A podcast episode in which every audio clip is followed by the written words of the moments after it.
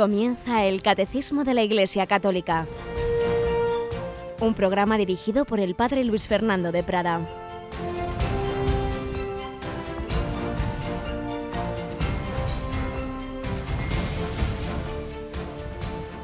Alabados sean Jesús y María. Muy buenos días, querida familia de Radio María. Aquí estamos una semana más para proseguir con la gracia del Señor este comentario de este gran regalo.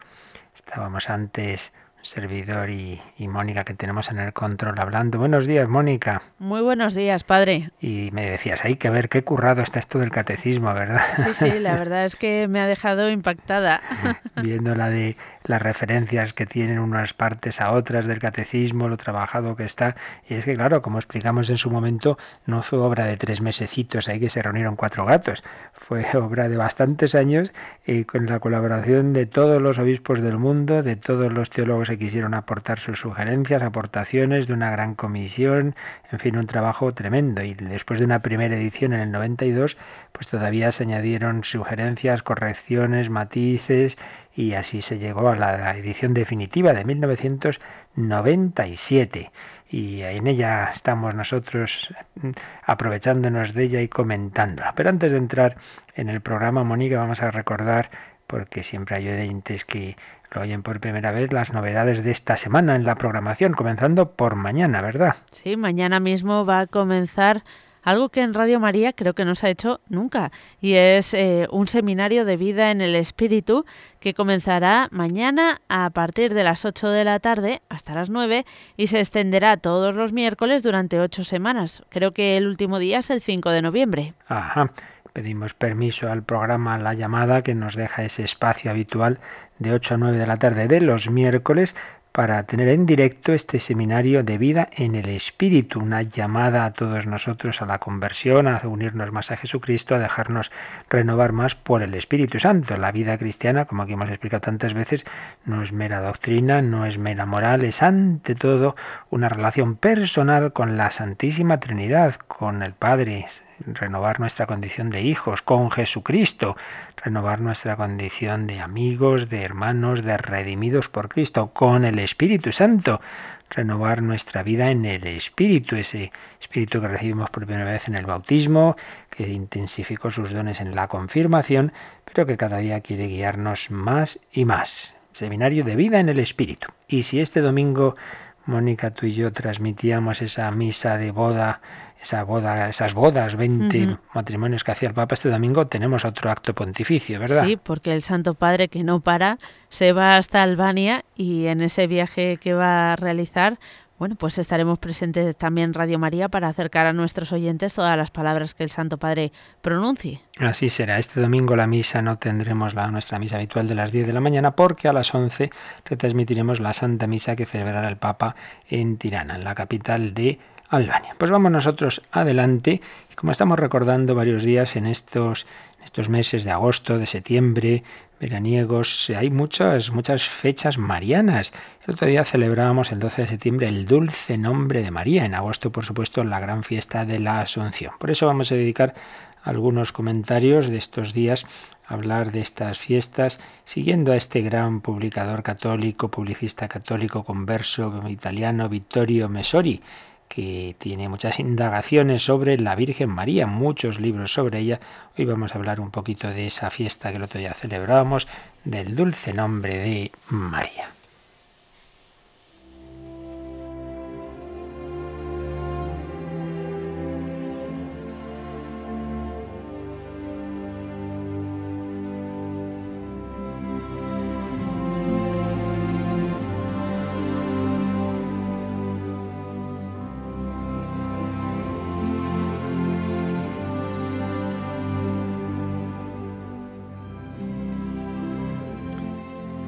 Vittorio Messori, en su libro Hipótesis sobre María, tiene muchos capítulos de diversos temas y uno de ellos lo dedica al nombre de María.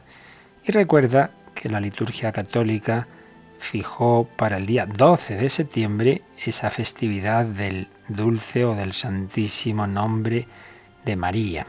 Y el que es italiano, reconoces mi amante de España, dice, También en esta, como en tantas otras formas de devoción a la Virgen, la iniciativa primera fue de esos españoles que habían llegado a emitir votos de sangre en defensa de los privilegios marianos, comenzando por la Inmaculada Concepción. Ya sabemos que España fue adelantada en ese defender la verdad de la Inmaculada Concepción cuando aún no había sido definido como dogma y que muchos hacían votos de defender hasta con su sangre, de morir por ese dogma de la Inmaculada Concepción, que todavía no era dogma, repito, pero por esa verdad que ya creía el pueblo de Dios. Pues bien, también en este tema del nombre de María, España fue una adelantada, porque ¿sabéis cuál fue la primera diócesis del mundo que pidió y que celebró una liturgia especial al nombre de María? Pues fue la diócesis de Cuenca.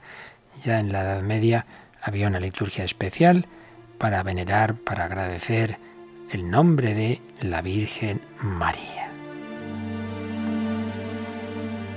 Y desde Cuenca se fue extendiendo esta liturgia a otras diócesis, se pidió a Roma y se acabó fijando en el 12 de septiembre, ya en el calendario universal.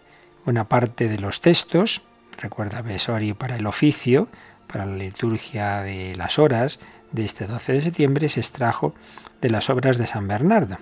Comenta Vittorio Mesori, significativo, porque el gran cisterciense no solo fue un cantor de la Virgen, sino también el redactor de la regla de la Nova Milicia, la orden de los templarios, que una orden que tuvo pues muchas batallas contra los musulmanes. En estos tiempos difíciles en que estamos viviendo terrorismo yihadista, tenemos que recordar, aunque seamos todos eh, amantes de la paz, que, que durante siglos se han dado esas luchas y que la cristiandad estuvo durante mucho tiempo en una situación delicada porque aparte de que el Islam, como todo el mundo sabe, entró en España durante siglos, pero luego además Europa estuvo amenazada por el imperio turco, el imperio otomano, que entró por lo que hoy es Bosnia y por eso es una zona en gran mayoría musulmana, pero que también quería entrar por ni más ni menos que Austria y hubo importantes asedios a la ciudad de Viena. Y el último y definitivo asedio, tras las batallas que se habían dado en el siglo XVI y también tras aquella batalla tan decisiva entre la cristiandad y los otomanos que fue Lepanto, aquel 7 de octubre de 1571, pero hay un último momento muy importante, el último cerco que sufrió la ciudad de Viena. Fue en septiembre de 1683. El número de fuerzas eh, musulmanas era muy, muy, muy superior a los defensores de, de Viena. Pero se había antes hecho una liga en que diversas naciones católicas iban a acudir en defensa de Viena. Y particularmente fue decisiva la ayuda de Polonia. El rey Juan Sobienski acudió desde Polonia a esa defensa de la ciudad de Viena, repito, con siempre a pesar de esas ayudas de diversas naciones, los números eran muy, muy inferiores. Humanamente parecía que estaba todo perdido, que Viena iba a ser tomada. Fijaos lo que hubiera sido eh, Austria, lo que hubiera sido Viena, pues que hubiera, se hubiera convertido en una nación eh, bajo el dominio turco, otomano, musulmán. Pero en ese cerco del 11-12 de septiembre hubo una gran oración a la Virgen María, se la rezó con mucha devoción, se rezó el rosario, como se había rezado durante la batalla de Lepanto, y todos vieron que realmente ocurrió algo que se consideró milagroso, que a pesar de la gran desproporción de fuerzas, eh, los turcos fueron detenidos definitivamente en aquellos tiempos en su ataque a Europa bajo las murallas de Viena. Y por eso ya quedó en ese día de esa victoria, de esa liberación, en ese 12 de septiembre de 1683, quedó definitivamente fijada eh, en ese día la fiesta del dulce nombre de María, ese nombre al que los cristianos invocan, ese nombre del auxilio de los cristianos, que nos ayuda en como ayudó a los novios de Caná, nos ayuda con con amor materno. Y poco a poco se siguió extendiendo esa devoción. Y comenta Mesoria, así ha ocurrido siempre en todo lo que se refiere a la Virgen. La iniciativa es de los simples fieles, de los sencillos fieles. Luego en la jerarquía lo que hace es organizar y oficializar y dar los permisos definitivos. Dulce nombre de María. Y también recuerda a Vittorio Mesori pues que se ha dado muchas vueltas qué significa el nombre de María. Recuerda diversas hipótesis para acabar con las dos últimas más probables. Una, la que se hizo, se extendió especialmente en torno a los años 30 del jesuita padre Zorel, aunque la difundió especialmente Giuseppe Ricciotti, según la cual María significaría amada por Dios. Qué bonito, amada por Dios. Pues Mir significa amada. Y Yam, de Miriam, Miriam, Mir, Miriam, parece que es una abreviación del nombre de Dios, por tanto, amada por Dios. Pues desde luego significaría muy bien a la Virgen María como amada por Dios. Pero la última hipótesis, tras las excavaciones de Ugarit y estudiar el lenguaje ugarítico, que es parecido al hebreo, nos habla de María como la excelsa, la excelsa, la más alta entre las criaturas. Pues también nombraría así bien a la Virgen María, la amada por Dios en su humildad ha sido elevada, como ella dirá en el Magnificat, la más humilde es la reina de cielos y tierra. La verdad es que no lo sabemos con certeza y termina su capítulo Mesori diciendo que quizá esto es confirmación del antiguo convencimiento de los devotos de María nunca satis de María nunca hablamos suficiente si el misterio de su persona es inagotable ¿por qué no debería serlo también el enigma de su nombre? Amada por Dios, la excelsa, bueno, pues todos son matices que nos dan algo de lo que significa el misterio de la Virgen María.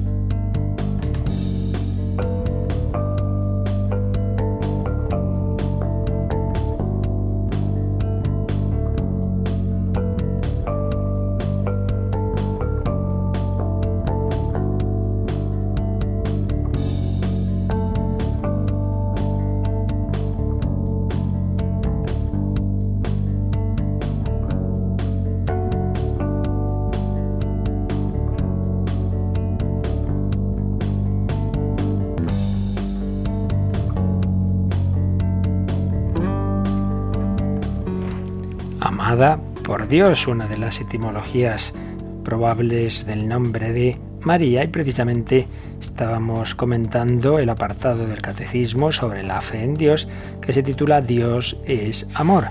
Habíamos visto Dios misericordioso y clemente, Dios el que es, y ese Dios el que es es la verdad y es amor también.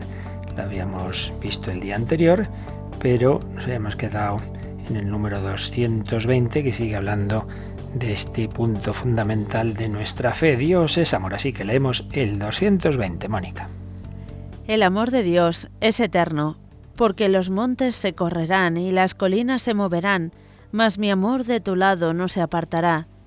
Con amor eterno te he amado, por eso he reservado gracia para ti. Por tanto, este número lo que hace es recordarnos esa cualidad, esa, esa característica del amor de Dios.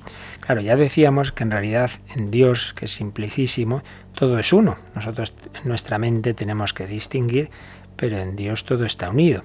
Por tanto, si Dios tiene esa, esa forma de, de existencia, que es la eternidad, que no es que sea el tiempo que no se acaba, es que es otra forma de vida, es lo que es simultáneo, lo que es la posesión de todo en, de la misma, iba a decir en el mismo momento, y es que claro, nosotros no sabemos hablar sin categorías temporales.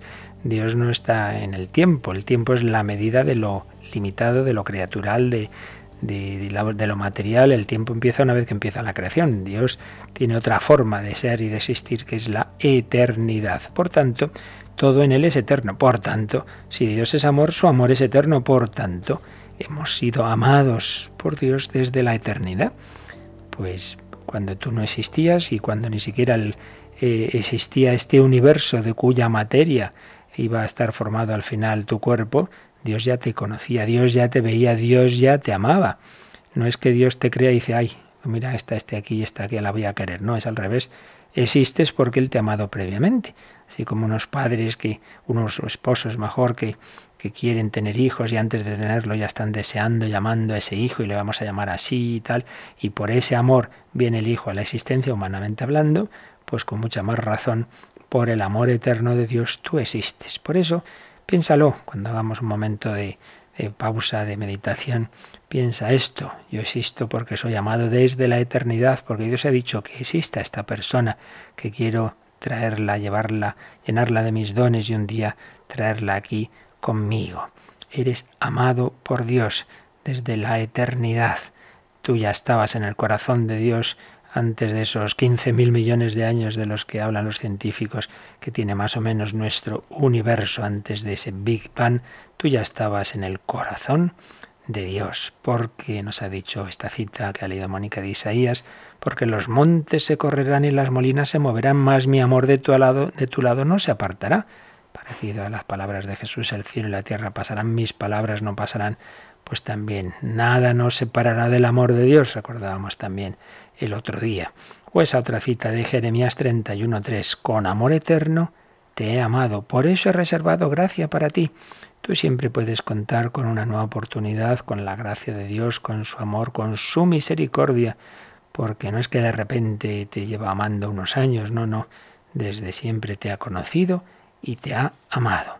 Realmente este es el fundamento sólido de nuestro amor. Más adelante sacaremos de una manera más explícita las consecuencias vitales, las consecuencias espirituales para nuestra vida de estas verdades. Pero vamos antes a leer el número siguiente, el 221, que va a ir más lejos, va a profundizar más en qué significa esto de que Dios es amor.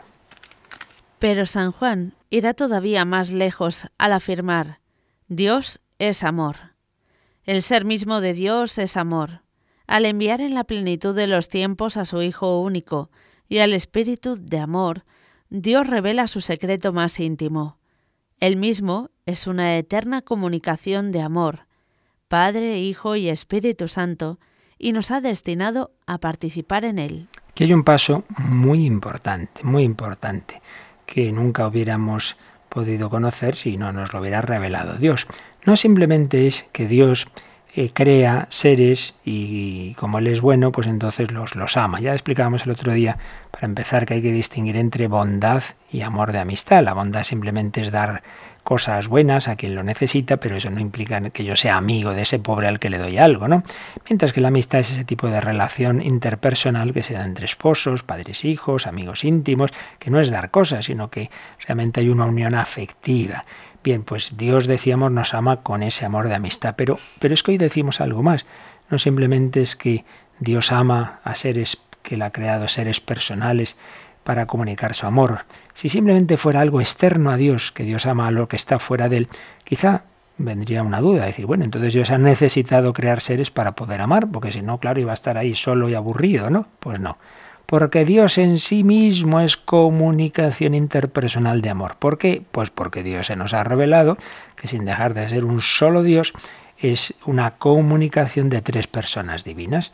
Por eso, Dios es amor no simplemente es que Dios ama a los seres que ha creado, sino que el ser mismo, internamente hablando, el ser mismo de Dios es amor.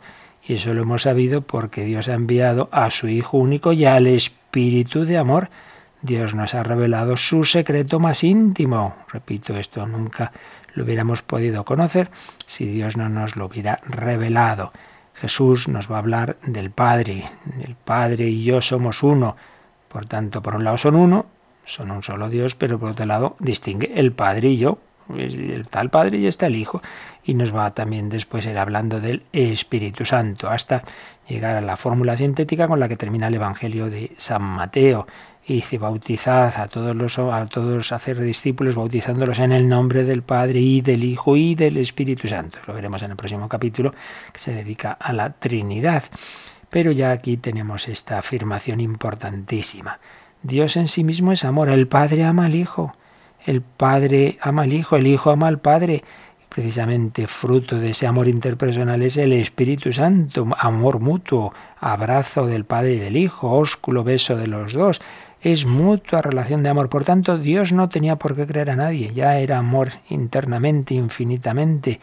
Y Dios hubiera sido amor también y comunicación de amor sin necesidad de crear. Por ello la creación es libre. Dios no se ve obligado a crear para entonces ya tener a alguien a quien amar.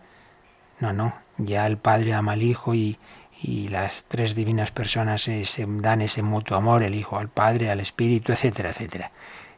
El Señor, el Señor nuestro Dios es una eterna comunicación de amor, Padre, Hijo y Espíritu Santo. Eso sí, ese amor interno, ese amor infinito, ese amor que se tiene en las personas divinas, Dios en esa gratuidad de su amor desde toda la eternidad ha decidido darlo a compartir, comunicarlo a millones y millones y miles de millones de seres espirituales puramente, como los ángeles, o espirituales corporales, como los hombres, a los que precisamente por esa espiritualidad de nuestra alma se nos ha dado la capacidad de entrar en esa amistad con Dios, de conocer y amar a Dios, de ser hijos en el Hijo por el Espíritu Santo, de entrar en la familia de Dios. Pero nos quedamos con esta idea tan importante de que en sí mismo, en sus relaciones interiores, Dios es amor. Dios es amor, uno de esos números marginales que antes comentábamos que tiene el catecismo y que ayudan y que siempre es bueno cuando vosotros lo leáis, pues procurar mirar todas esas citas. Nosotros solo leemos las que nos parecen aquí más convenientes para la explicación. Vamos a leer uno de esos números que viene aquí citado, el 733, que explica un poco más esto de que Dios es amor, Mónica. Dios es amor, y el amor, que es el primer don, contiene todos los demás. Este amor Dios lo ha derramado en nuestros corazones por el Espíritu Santo que nos ha sido dado. Ese Dios que es amor en sí mismo, pues es también la fuente de los dones hacia afuera, hacia todo lo, lo que Dios ha creado. El amor es el primer don, qué bonita expresión, que contiene todos los demás. Simplemente saber que Dios es amor, pues ya está implícito que me va a dar lo que me convenga. Pero particularmente ese amor de Dios, Dios lo derrama a través del Espíritu Santo, amor personal de Dios, el Espíritu Santo que nos ha sido dado. Por ello es tan importante para el cristiano tan experimentar en la manera en que Dios se lo conceda a cada uno. Otra cosa es que sea esto más sensible o menos, pero que no sea una mera teoría, este amor de Dios, pues cuántos conversos realmente empieza su vida cristiana el día en que experimentan esto, que Dios les ama, que Dios es amor, lo que experimentó aquel ateo André Frosar en aquella tarde de verano eh, en París, cuando de repente pues el amor de Dios que estaba ahí en esa custodia de aquella iglesia en la que entró buscando a su amigo, en Jesús en expuesto en el Santísimo, y como que vio como una especie de gran rayo de luz que brotaba de esa custodia, entró en su alma y le llenó de amor. Dios es amor. No fue una teoría, fue un descubrimiento de algo vital. Dios es amor. Pues bien, estos cuatro puntos del catecismo, del 228 al 221, sintetizan esto de lo que tanto hablamos, este aspecto tan fundamental del amor de Dios. Pero decíamos el otro día que precisamente las grandes últimas encíclicas pontificias eh, pues van a decirnos mucho sobre este tema, sobre todo la primera encíclica del Papa Benedicto XVI precisamente se llama así, Dios es amor, Deus caritas es. El resumíamos algunos puntos de, ella. Pero la siguiente que el Papa Benedicto eh, ofreció eh, en, este, en esta línea de las grandes virtudes teologales, porque luego hubo otra encíclica social, fue la Espesalvi dedicada a la esperanza. Pero también ahí nos encontramos ideas muy bellas sobre el amor de Dios y con esas expresiones tan profundas y a la vez tan pedagógicas del Papa Benedicto. Por ejemplo, cuando se nos dice, no son los elementos del cosmos, las leyes de la materia, lo que en definitiva gobierna el mundo y el hombre, sino que es un Dios personal quien gobierna las estrellas, es decir, el universo. La última instancia no son las leyes de la materia y de la evolución, sino la razón, la voluntad, el amor, una persona. Y si conocemos a esta persona y ella a nosotros, entonces el inexorable poder de los elementos materiales ya no es la última instancia. Ya no somos esclavos del universo y de sus leyes, ahora somos libres. el cielo no está vacío.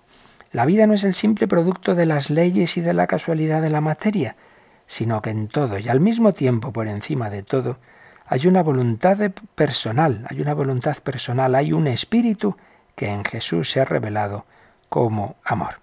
Papa Benedicto XVI pues, muy frecuentemente tenía presente ese mundo incrédulo, ese mundo que no cree en Dios y que entonces dice, bueno, el, cosmos es producto de una evolución casual, entonces todo está aquí eh, regido simplemente por las leyes de la materia y de la evolución, sin más. dice, pues no, nosotros sabemos que no es así, que más allá de todo lo que podemos descubrir materialmente, científicamente, hay, inteligencia, hay voluntad, hay amor, hay persona, una persona Cristo que nos revela las otras dos personas de la Trinidad y que nos indica que la última instancia no es ese poder de los elementos materiales, por tanto no somos esclavos del universo y de sus leyes.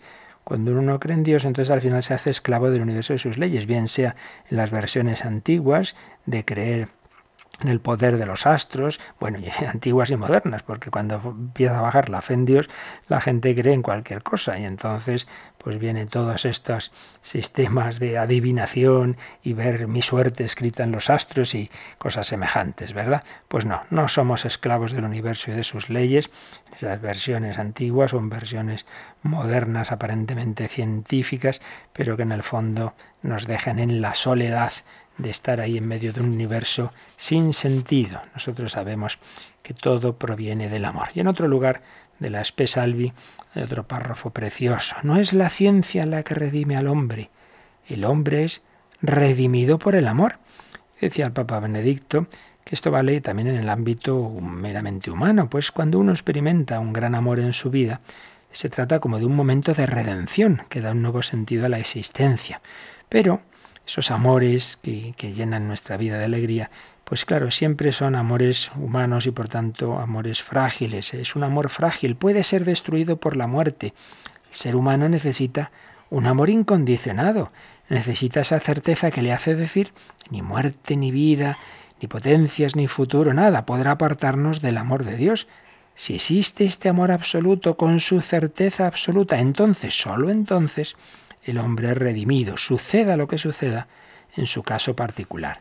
Esto es lo que se ha de entender cuando decimos que Jesucristo nos ha redimido.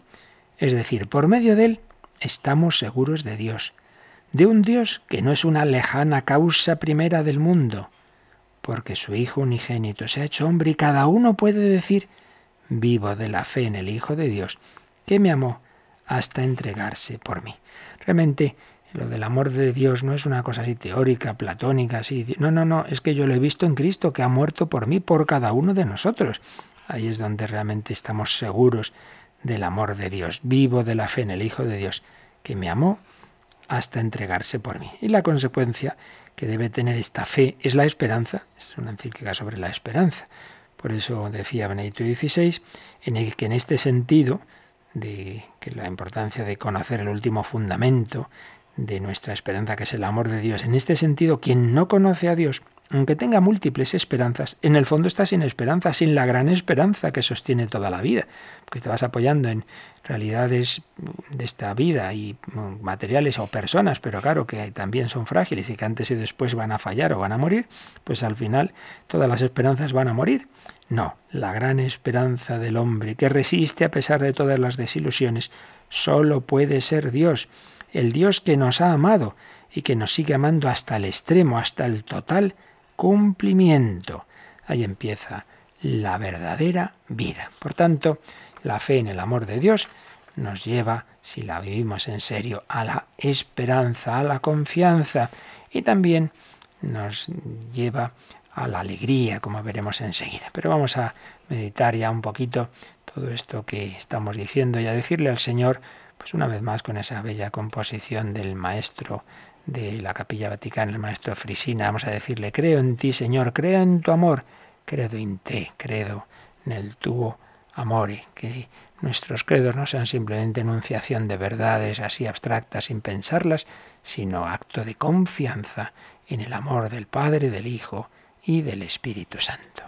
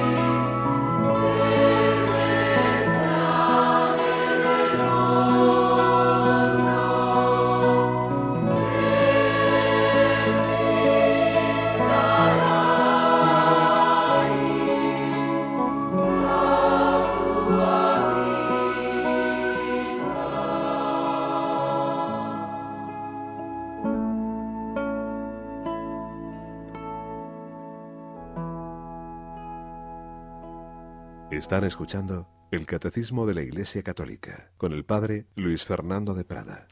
Así pues, consecuencia de la fe en el amor de Dios, es la esperanza, debe ser la esperanza, debe ser la confianza y es algo fundamental en la fe.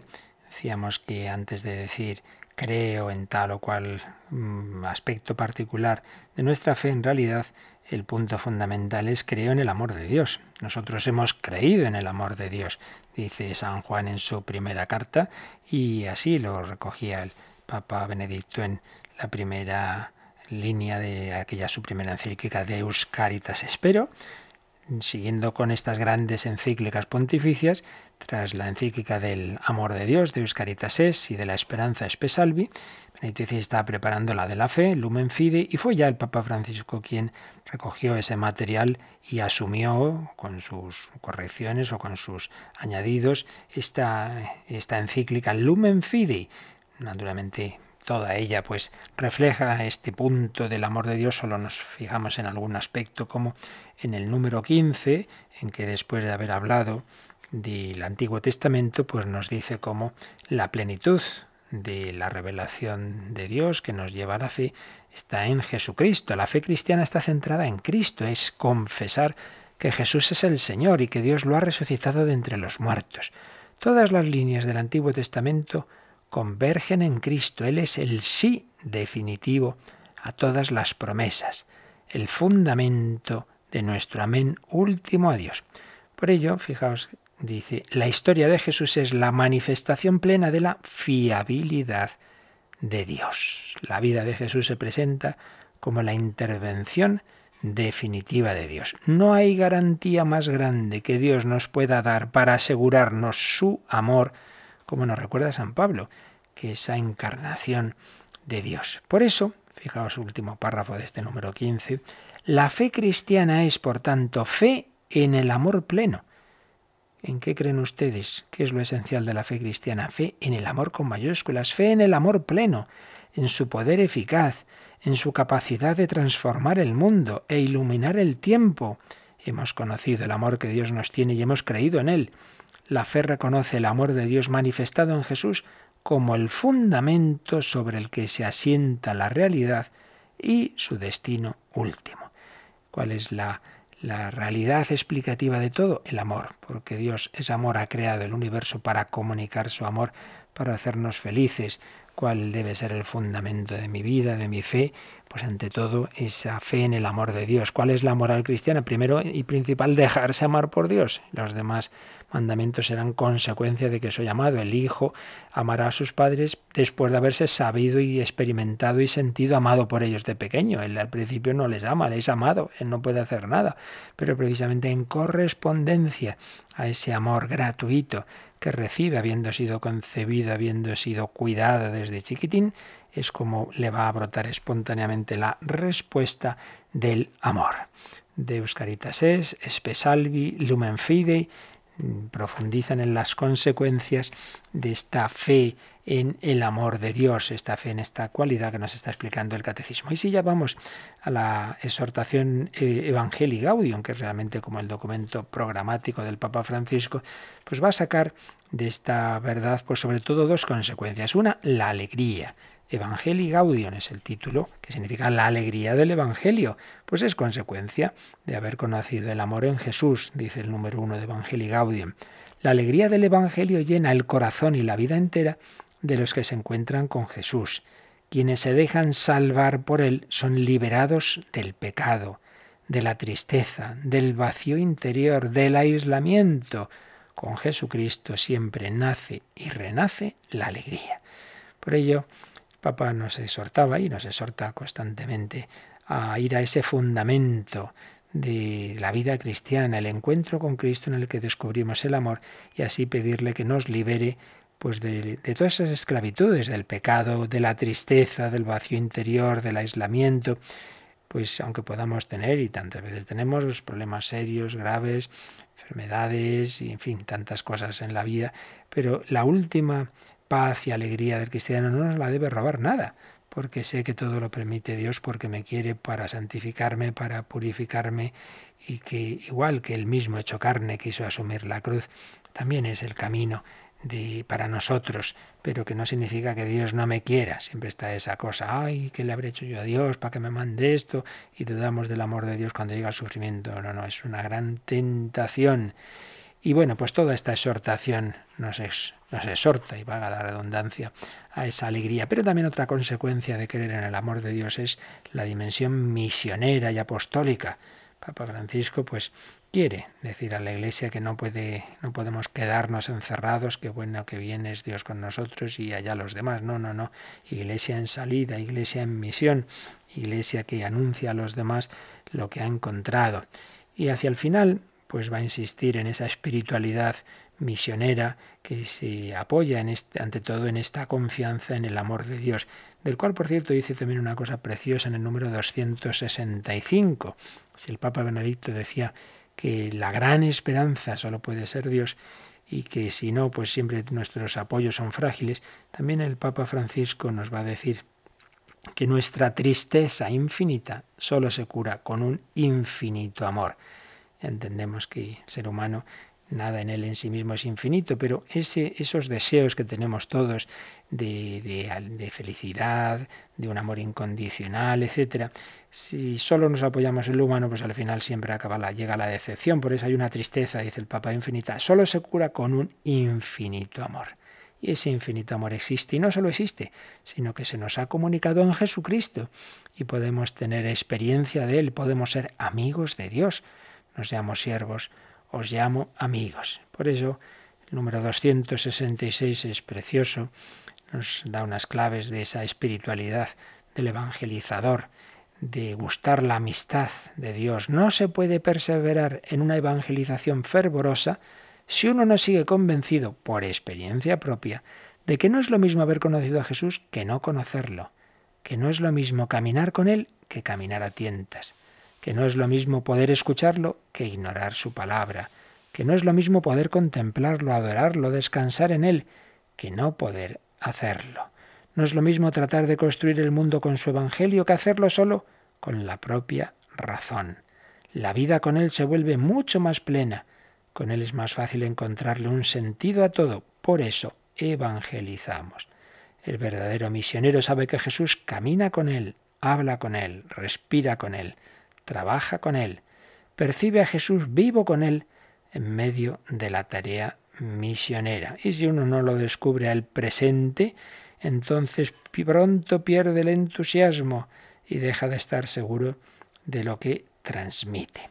Así pues, este, este, fundamento sólido de la vida cristiana que es la fe, el amor de Dios se convierte en esperanza, se convierte en alegría, se convierte en impulso misionero y apostólico. Como veis, muchas consecuencias. Vamos un poco a, resumirlas y de lo que hemos dicho estos últimos días, pues sobre la importancia de esta convicción del amor de Dios. Podríamos resumirlo en que todo cristiano debería tener bien grabada en su alma, en su corazón, pues esta, esta, esta frase, digamos, que, que resume todo lo dicho. Dios me ama a mí ahora. Querido oyente, piénsalo ahora también tú y en todo este día y repítetelo y pídele al Señor que te lo grabe. Dios te ama a ti, a ti a ti ahora. Dios, el Dios infinito, te ama por tanto infinitamente con estas cualidades que hemos ido recordando. A ti, a ti en particular, con tu vida, con tu historia, con tus problemas, con tus pecados, en tu fragilidad como amó a Zaqueo y entró en su casa y él pensaba que no era digno, no, no lo era, pero no he venido a por los justos sino a los pecadores. Dios me ama a mí ahora, en este momento de tu vida, en tus circunstancias particulares. La verdad es que nos cuesta, nos cuesta Muchas veces en la práctica esto en teoría muy bonito, Dios es amor y tal, pero sí, pero a mí no, porque yo nos cuesta creer en este amor de Dios. ¿Por qué? Por lado porque tenemos falsas ideas de Dios, pues todavía tenemos ahí metidas esa idea de un Dios lejano, un Dios autosuficiente que más le da a Dios de los hombres, Él está muy arriba y no le importa nuestra vida, Dios ya es feliz, le da igual lo que nos pase, no es verdad. Y sobre todo cuando, como decíamos antes, llega el problema del, del, mal, del sufrimiento y tal, entonces nos parece que Dios se ha olvidado de nosotros. Tenemos una falsa idea de Dios. Tenemos también una baja idea del hombre. Esto se ha ido extendiendo mucho en los dos últimos siglos, sobre todo en el siglo XX, pues esas concepciones negativas del hombre. Una vez que se pierde la fe en Dios, que es el hombre? Pues un animal evolucionado, un lobo para el hombre, y un hombre dominado y por su inconsciente, en fin, todas las ideologías dominantes de, los últimos siglo y medio, por lo menos, que son muy materialistas. Entonces el hombre, pues nada, es prácticamente una hormiga. Entonces, una baja idea del hombre como un Dios infinito va a hablar, a, va a amar a este, este desgraciado, al hombre, ¿verdad? Y luego, pues ya en particular muchas veces no una baja idea del hombre así en general, sino de uno mismo, la baja autoestima que tantas personas pues tienen, ¿no? Que por fuera sí, sí, aquí estoy yo, pero por dentro uno en el fondo se menosprecia y está internamente diciendo que desastre soy, no sirvo para nada, soy tal, soy cual. ¿Cuántas personas en el fondo tienen complejo de inferioridad? Les gustaría ser como este, como aquella, y entonces se ponen una careta para disimular hacia afuera eh, lo de dentro, porque si me conocieran realmente como soy, nadie me valoraría, nadie me querría. Entonces, como soy un desastre, pues tengo que disimular y tengo que parecerme a otros, ¿no?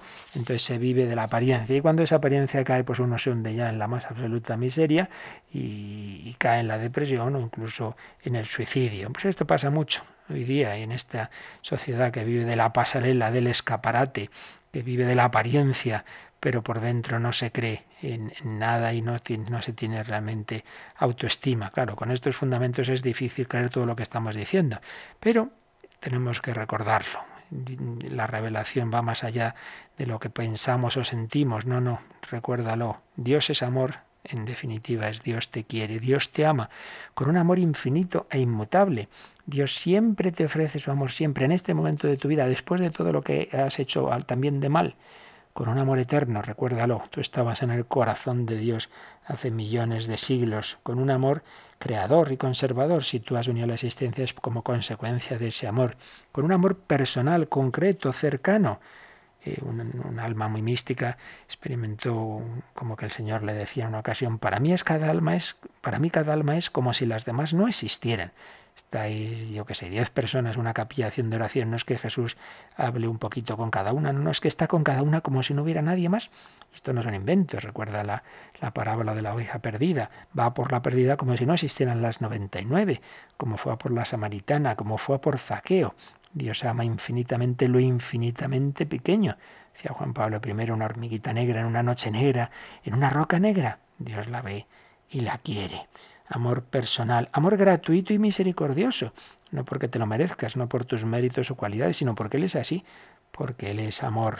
Dios ama y particularmente ha venido por los pecadores, no ha venido a por los justos, sino por los pecadores. Por ello dejarse amar por Dios. Con amor no solo de bondad, de dar regalos a alguien, sino de amistad, como el padre al hijo, como el esposo a la esposa. Dice Isaías 62, 4, 5, a ti te llamarán mi favorita y a tu tierra desposada, porque el Señor te prefiere a ti y tu tierra tendrá marido. Como un joven se casa con su novia, así te desposa el que te construyó. La alegría que encuentra el marido con su esposa la encontrará tu Dios contigo. Qué asombroso. El esposo ve, entra en casa, se encuentra a su esposa, se alegra. Dios se alegra de encontrarte a ti tenemos esa capacidad de alegrar el corazón de Dios porque Dios nos ama con amor de amistad, le alegra nuestra, nuestro amor y le duele también nuestro desamor, es la consecuencia de ello también. Amor personal, amor también maternal, se me revuelven las entrañas, se me conmueve el corazón. Aquella frase preciosa que leímos de Isaías 49. ¿Acaso una, olvida una mujer a su niño de pecho? Pues aunque ella se olvide, yo no te olvidaré. Dios nos ama como un hombre a la mujer a la que ama como a la niña de sus ojos. Amor mutuamente comunicado, esto es importante también. No se trata simplemente de un amor de mero entusiasmo unilateral, yo amo a Dios, como yo puedo admirar al Papa, pero claro, en el fondo no es mi amigo, no nos conocemos, no, no, amor mutuo, mutuamente comunicado. Teresa decía que la oración es tratar de amistad, tratar de amistad con quien sabemos que nos ama, hay una mutua amistad, hay un mutuo amor.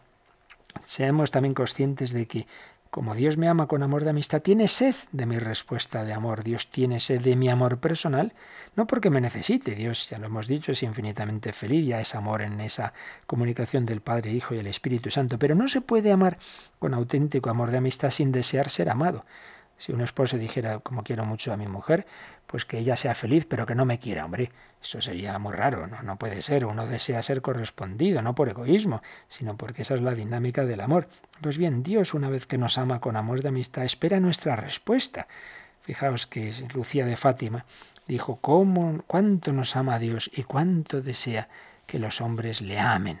Y, a Francisco y Jacinta le, le dolía esa falta de correspondencia de los hombres a ese amor de Dios que habían conocido a través de la Virgen de Fátima. Por tanto, consecuencias de todo lo que estamos diciendo estos días, creer en ese amor, dejarnos amar por Dios y naturalmente amarles, lo que ya veremos a partir de mañana. Todas las cualidades con que se nos ha revelado el amor de Dios y el ser de Dios deben tener consecuencias claras para nuestra vida, deben ser principio y fundamento que diría San Ignacio de Loyola, de nuestra vida. Pero bueno, eso ya lo concretaremos más mañana y ahora, como siempre, pues dejamos los últimos minutos para que todo esto se nos pueda ir grabando en el corazón para meditarlo y también, si alguien lo desea, para cualquier llamada, para cualquier pregunta, por correo o por teléfono.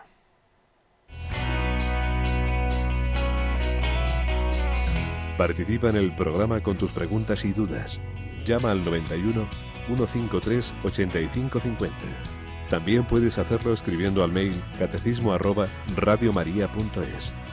Catecismo arroba radiomaria.es.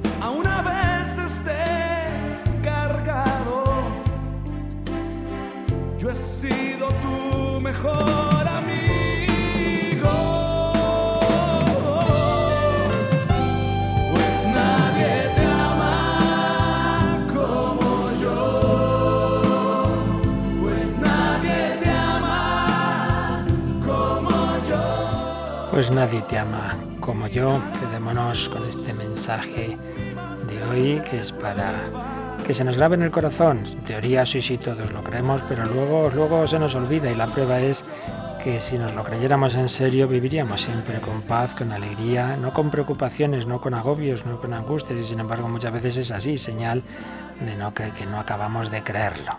Pues se lo pedimos al Señor que aumente esta nuestra fe, nuestra esperanza, nuestra confianza en ese amor personal, gratuito, misericordioso. ¿Alguna pregunta final, Mónica? Pues sí, nos ha llamado Juan Bosco desde Sevilla y nos eh, expresaba su preocupación. Dice, ¿cómo poder hacer sentir ese amor en un mundo en el que todo está tan eh, vinculado a la legalidad?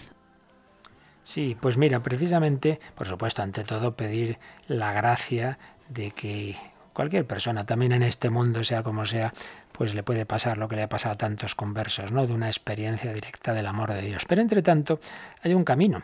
Las monjas de la Madre Teresa, como se llaman, misioneras de la caridad.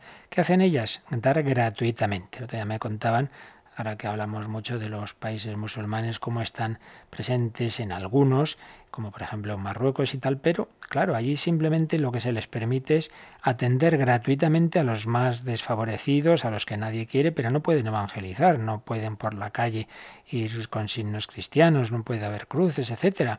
Pero ¿qué hacen? Pues eso, atender gratuitamente. ¿Y qué reciben a cambio? Ni siquiera poder evangelizar, pero bueno, ¿qué es esto? Pues es el amor gratuito de Dios. Entonces, sin necesidad de irnos a un país de misioneros, en el día a día, amar gratuitamente, pues en este mundo en que todo, todo se pide siempre algo a cambio, el que tú ames gratuitamente, el que des sin esperar, el que no te enfades porque no te hayan correspondido, el, reflejar ese amor de Dios gratuito, pues es precisamente el camino por el que los hombres pueden descubrir que existe un amor gratuito, incondicional, más grande, que es precisamente el apoyo que tenemos para luego también nosotros darlo en, en el día a día. Por tanto, un camino de, de en que podemos ser instrumentos del amor de Dios es este, reflejar en nuestra caridad ese amor más grande. Pues se lo pedimos al Señor que seamos instrumentos, seamos misioneros de la caridad, que seamos eh, instrumentos de ese amor de Dios en nuestra caridad fraterna, en el perdón, en el dar sin esperar recibir y sin enfadarnos por porque tantas veces los hombres somos desagradecidos unos con otros. Así se lo pedimos a este Dios amor, a este Dios Trinidad, la bendición de Dios Todopoderoso, Padre, Hijo y Espíritu Santo descienda sobre vosotros. Que paséis buen día en el Señor. Hoy martes hoy nos volveremos a encontrar, si Dios quiere, esta noche a las nueve. En el nombre de hoy Dios, volvemos ya al ciclo ordinario en el que vamos a retomar el comentario a la moral. Vamos a comenzar el séptimo mandamiento. Ahí nos podremos volver a encontrar y antes, por supuesto, en el rezo del ángelos. Muy buenos días.